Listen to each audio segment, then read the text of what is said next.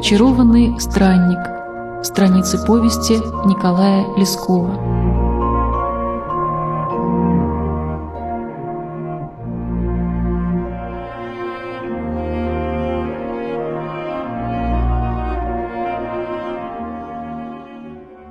Мы плыли по Ладожскому озеру. От острова Коневца к Валааму и на пути зашли по корабельной надобности в пристань к Кареле. Здесь многие из нас полюбопытствовали сойти на берег и съездили на бодрых чухонских лошадках в пустынный городок. А затем капитан изготовился продолжать путь, и мы снова отплыли. Ну, после посещения Карелы весьма естественно, что речь зашла об этом бедном, хотя и чрезвычайно старом русском поселке, грустнее которого трудно что-нибудь выдумать. На судне все разделяли это мнение, и один из пассажиров, человек склонный к философским обобщениям и политической шутливости, заметил, что он никак не может понять, для чего это неудобных в Петербурге людей принято отправлять куда-нибудь в более или менее отдаленные места, от чего, конечно, происходит убыток казни на их провоз тогда как тут же, вблизи столицы, есть на Ладожском берегу такое превосходное место, как Карела, где любое вольномыслие и свободомыслие не могут устоять перед апатией населения и ужасной скукой гнетущей, скупой природы. «Я уверен», — сказал этот путник, — «что в настоящем случае непременно виновата рутина, или, в крайнем случае, может быть, недостаток подлежащих сведений.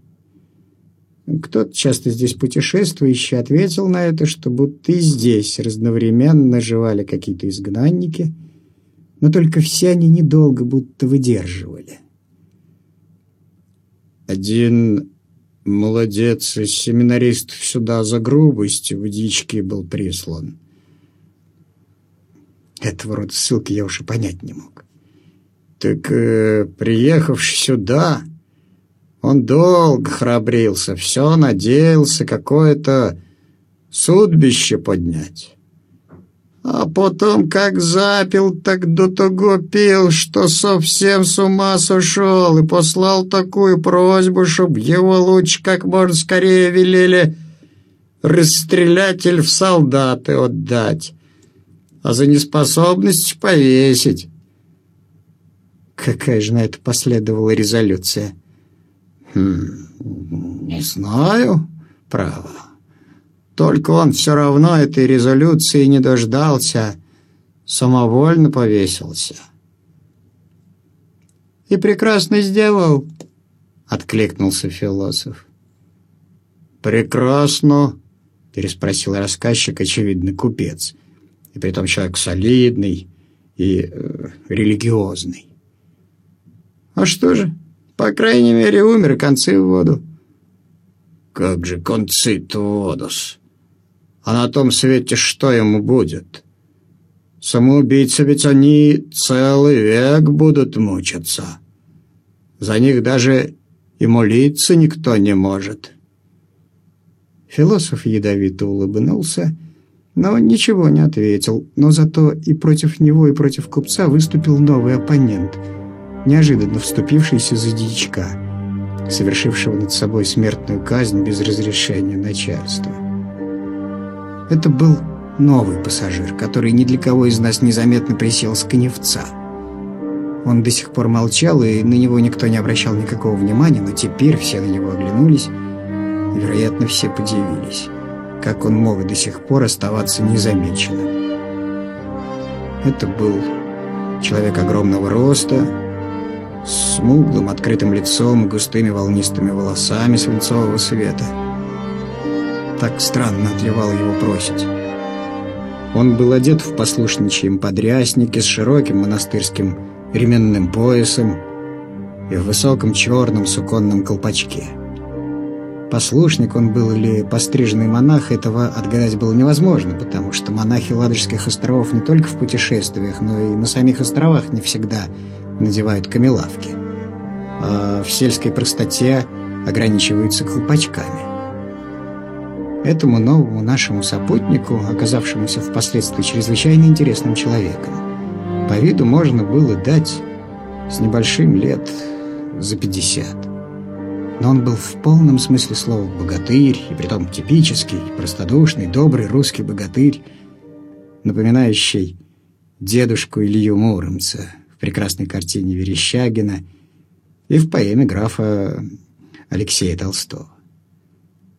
Казалось, что ему бы не в ряске ходить, а сидеть бы ему на чубаром, да ездить в лаптищах по лесу и лениво нюхать, как смолой и земляникой пахнет темный бор.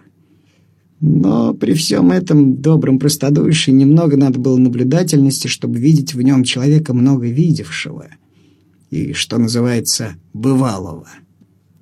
Он держался смело, самоуверенно, хотя и без неприятной развязности, и заговорил приятным басом с повадкою. «Это все ничего не значит», — начал он лениво и мягко выпуская слово за словом из-под густых, вверх по-гусарски закрученных седых усов.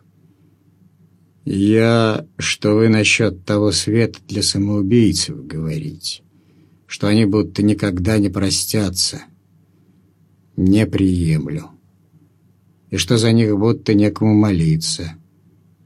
Это тоже пустяки» потому что есть такой человек, который все их положения самым легким манером очень просто может поправить.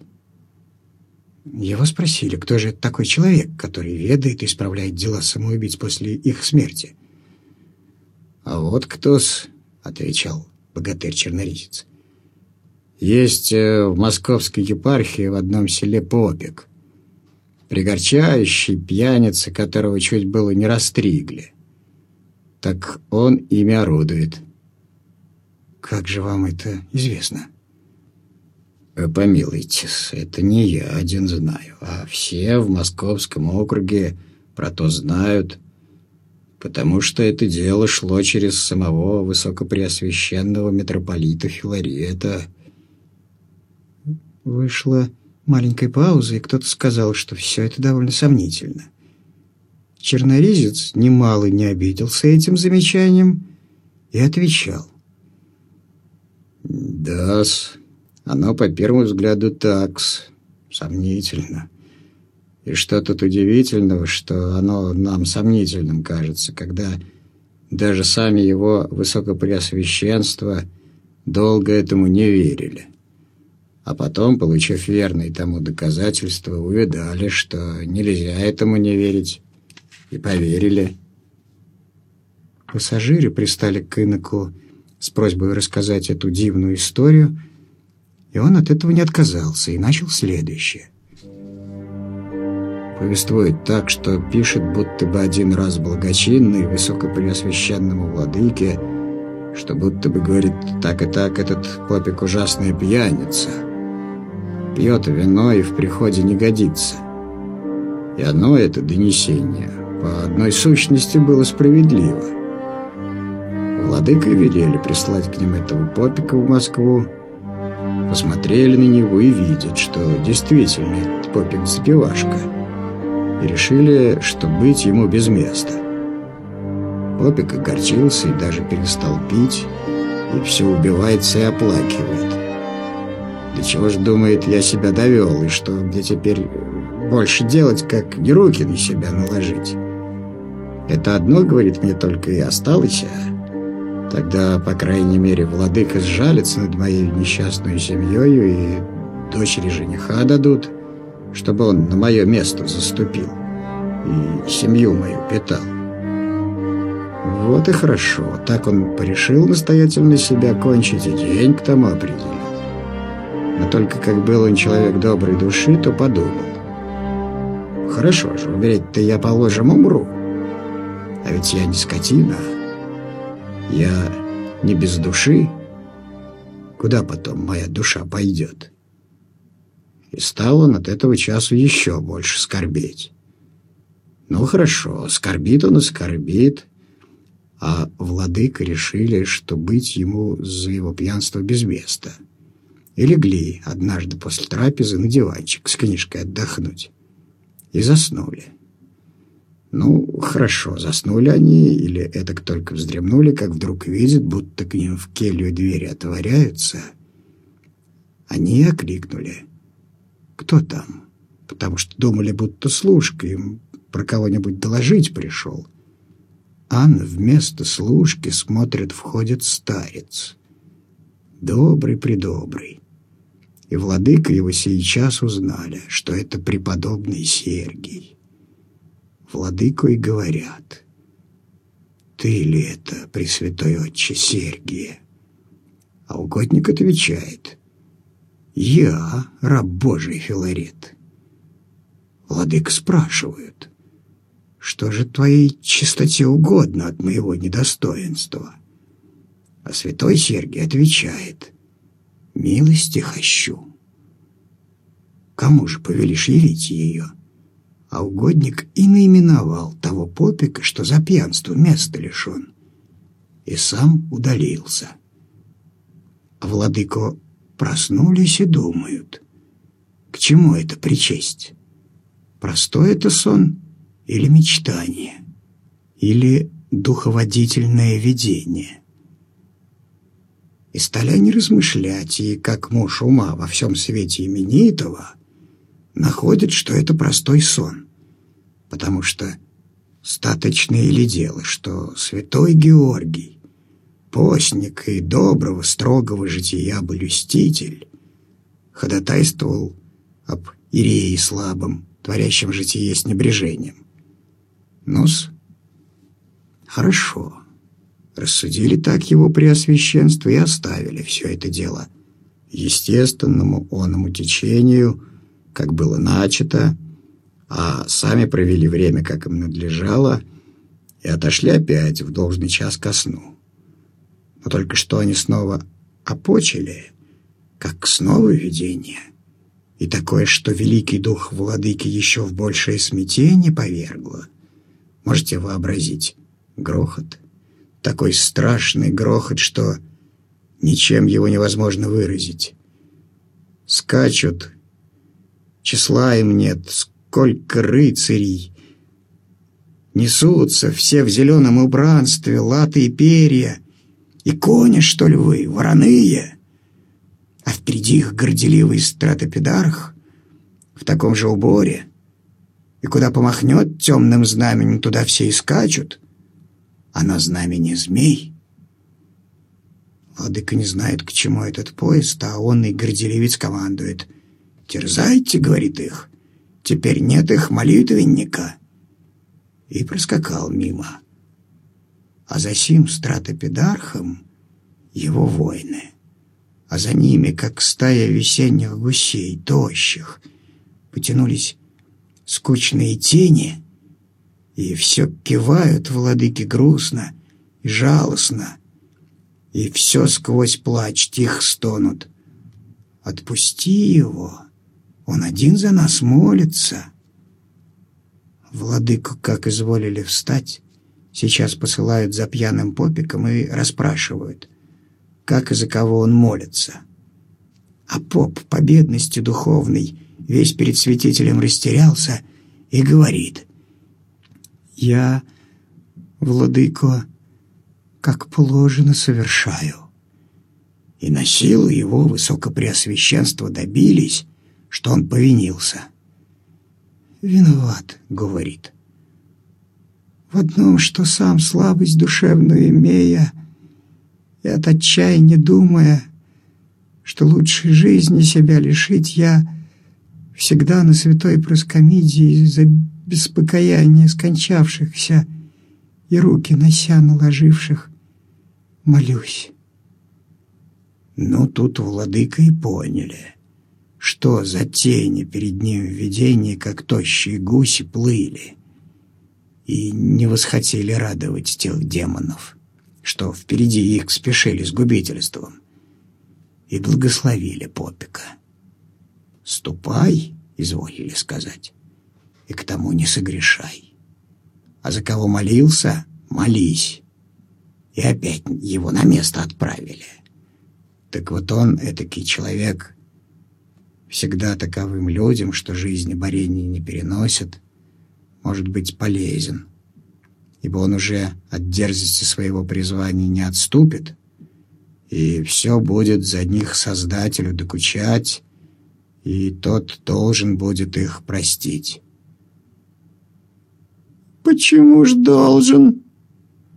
«А потому что толцитесь, ведь это от него же самого повелено. Так ведь уже это не переменится же. А скажите, пожалуйста, кроме этого московского священника, за самоубийц разве никто не молится?» «О, не знаю, право, как вам на это что доложить. Не следует, говорят, будто бы за них Бога просить, потому что они самоуправцы. А, впрочем, может быть, иные сего не понимая и о них молятся. На Троицу, не то на Духа в день. Однако, кажется, даже всем дозволено за них молиться — вот тогда и молитвы такие особенные читаются. Чудесные молитвы, чувствительные. Кажется, всегда бы их слушал. А их э, нельзя разве читать в другие дни? Не знаю-с. Об этом надо спросить у кого-нибудь из начитанных. Те, думается, должны бы знать. Да как мне это ни к чему, так и не доводилось об этом говорить. А в служении вы не замечали, чтобы эти молитвы когда-нибудь повторялись? Нет, не замечал. Да и вы, впрочем, на мои слова в этом не полагаетесь, потому что я ведь у службы редко бываю. Отчего же это? Занятия мои мне не позволяют. А вы иеромонах или иеродиакон? Да нет, я еще просто в рисофоре. Все же ведь это уже значит вы инок. Да, вообще-то это так почитают. Ну, почитать-то почитают отозвался на это купец.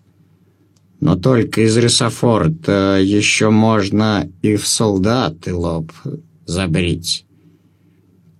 Богатырь-черноризец немало этим замечанием не обиделся, а только пораздумал немножко и отвечал. «Ну да, можно. И говорят, бывали такие случаи. Но только я уже стар, 53-й год живу. Да и мне военная служба не в диковину. Разве вы служили в военной службе? Служился.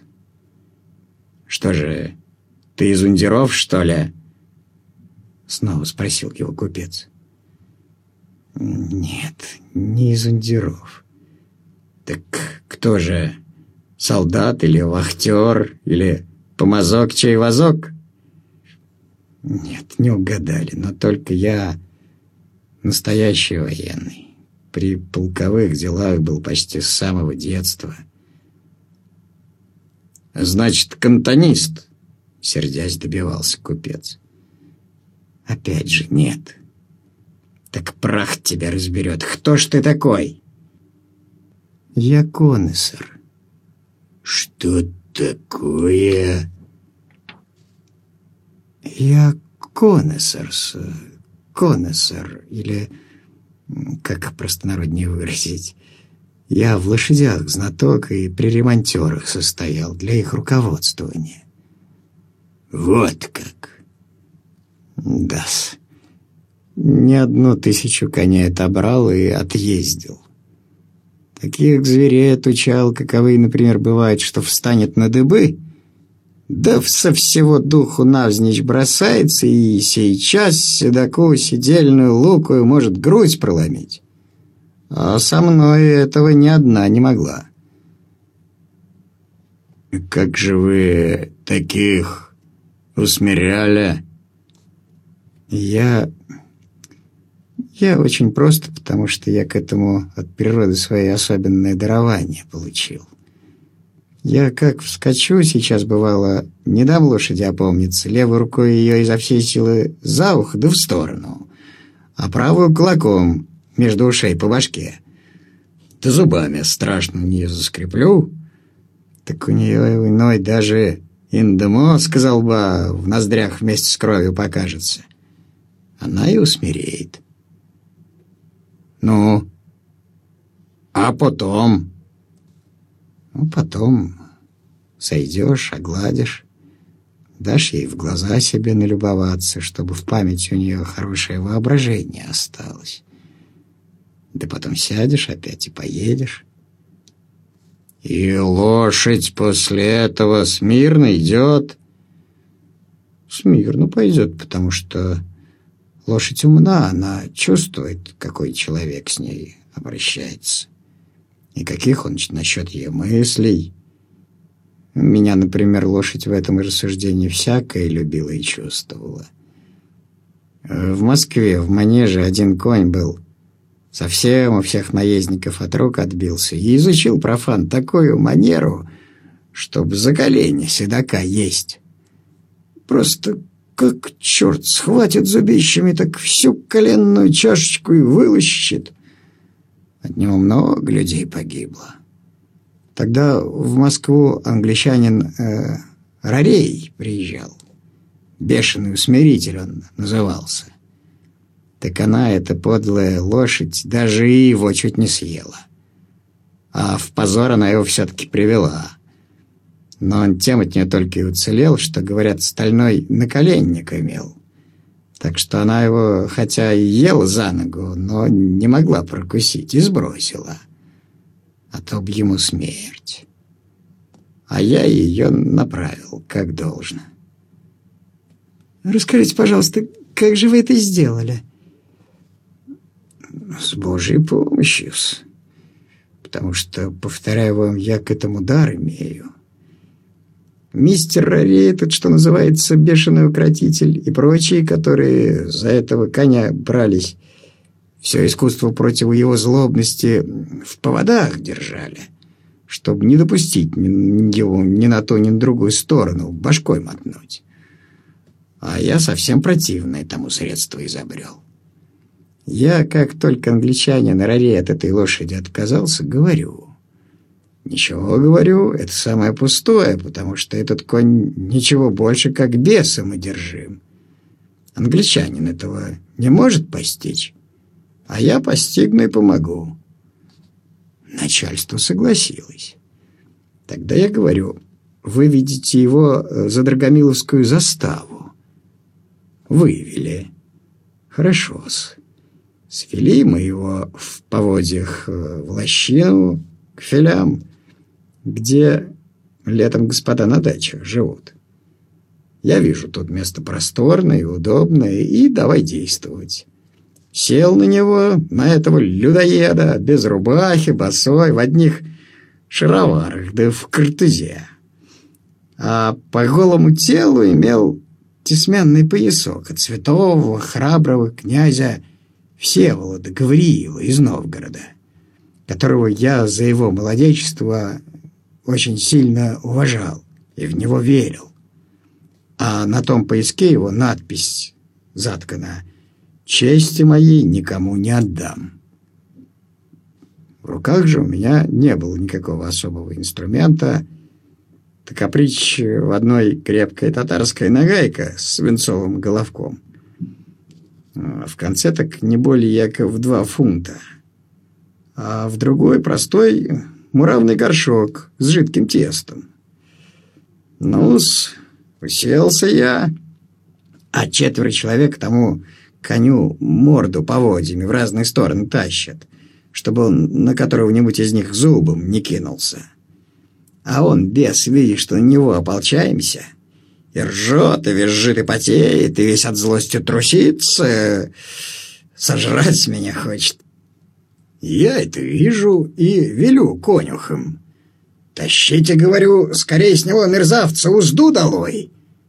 Те ушам не верят. что я им такое даю приказание, и глаза выпучили. Я говорю, что же вы стоите или не слышите? Что я вам приказываю, вы то сейчас исполнять должны? Они отвечают, что ты, Иван Северьяныч? Меня в миру Иван Северьяныч, господин Флягин, звали. Как, говорят, это можно, что ты велишь узду снять? Я на них сердиться начал, потому что наблюдаю и чувствую в ногах, как конь от ярости бесится, и его хорошенько подавил в коленях, а им кричу «Снимай!» Они... Э, было еще слово, но тут уж я и совсем рассверепел, да как заскреплю зубами. Они сейчас в одно мгновение узду сдернули, да сами кто куда видит бросились бежать, а я ему в ту же минуту сейчас первое, чего он не ожидал. Трах горшок на лоб. Горшок разбился, а тесто ему и потекло, и в глаза, и в ноздри. Он испужался и думает, что это такое? А я скорее схватил с головы картуз в левую руку и прямо им коню еще больше на глаза тесто натираю, а нагайкой-то его по боку щелк. Он ёк, да вперед, а я его картузом по глазам тру, чтобы его совсем зрение в глазах замутить, а нагайкой еще по другому боку. Да и пошел, да и пошел его парить. Не даю ему ни продохнуть, ни проглянуть. Все ему своим картузом по морде тесто размазываю. Слеплю, зубным скрежетом в трепет привожу, пугаю, а по бокам с обеих сторон нагайкой деру, чтоб понимал, что это не шутка. Он это понял и не стал на одном месте упорствовать, а ударился меня носить. Носил он меня сердечно и носил, а я его порол да порол. Так что, чем он усерднее носится, тем и я для него еще ревностнее плетью стараюсь. И, наконец, оба мы от этой работы стали уставать. У меня плечо ломит, и рука не поднимается. Да и он, смотрю, уже перестал коситься, и язык изо рта вон он посунул. Ну, тут я вижу, что он пардону просит — Поскорее с него сошел, протер ему глаза, взял за вихор и говорю, «Стой, собачье мясо, песье снеть!» Да как дерну его к низу, он на колени передо мной и пал. И с той поры такой скромник сделался, что лучше требовать не надо. И садиться давал, и ездил, но только скоро и сдох. И, сдох, однако. И сдохс. Гордый очень тварь был. Поведением смирился, но характера своего, видно, не мог преодолеть.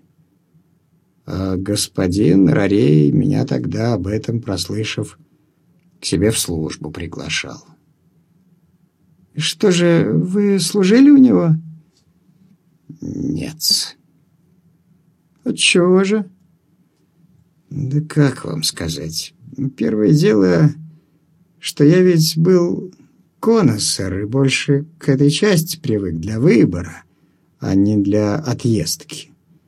А ему нужно было только для одного бешеного усмирительства.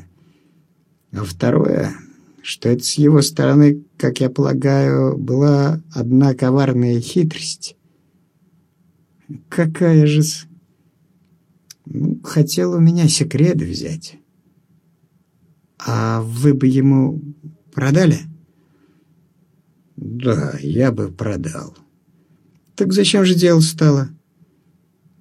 Так, он меня сам, должно быть, испугался. Расскажите, сделайте милость. Что это еще за история? Да никакой особенной истории не было. А только он говорит, «Открой мне, братец, твой секрет, я тебе большие деньги дам и к себе в консеры возьму». Но как я никогда не мог никого обманывать, то я отвечаю, «Ну какой же секрет? Одна глупость». А он все с аглицкой ученой точки берет. И не поверил. Говорит, ну, если ты не хочешь так в своем виде открыть, то давай с тобой вместе ром пить. После этого мы пили вдвоем с ним. очень много рому. До того, что он раскраснелся и говорит, как умел. Ну, теперь, мол, открывай, что ты с конем делал? А я отвечаю, вот что, да глянул в него как можно пострашнее и зубами заскрипел.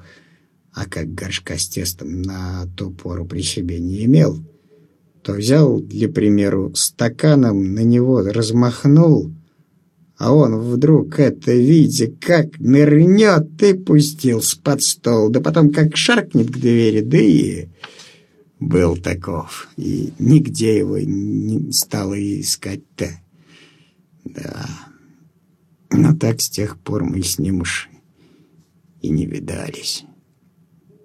И поэтому вы к нему и не поступили.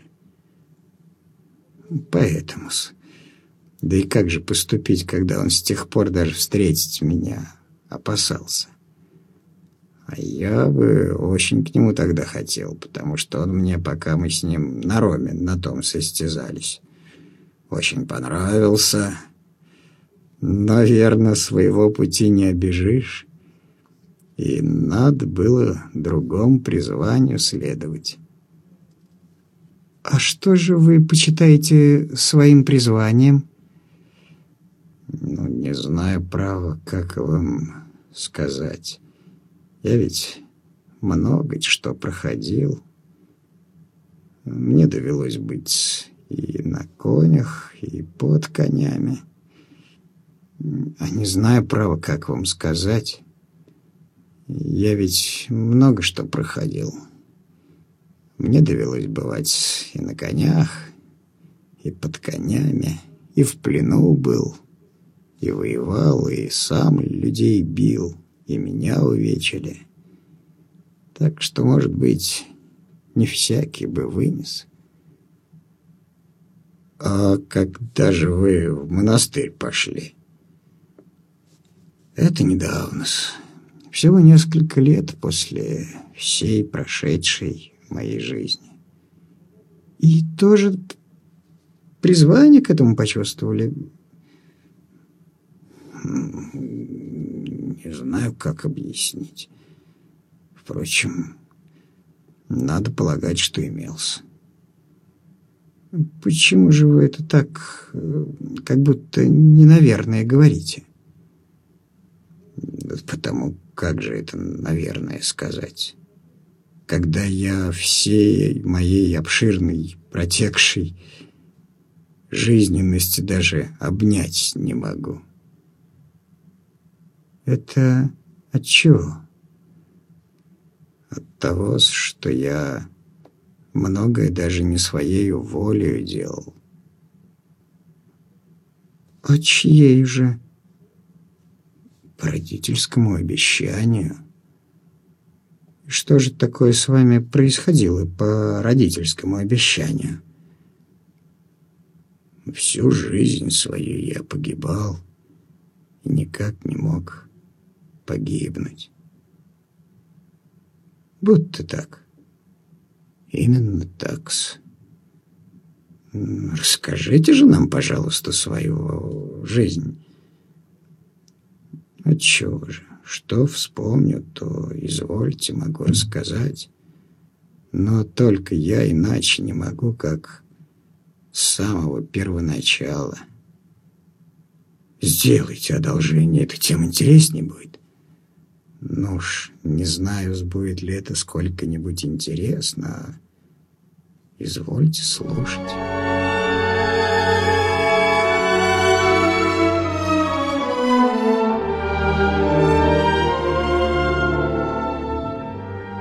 Страницы повести Николая Лескова «Очарованный странник» читал Игорь Черносов.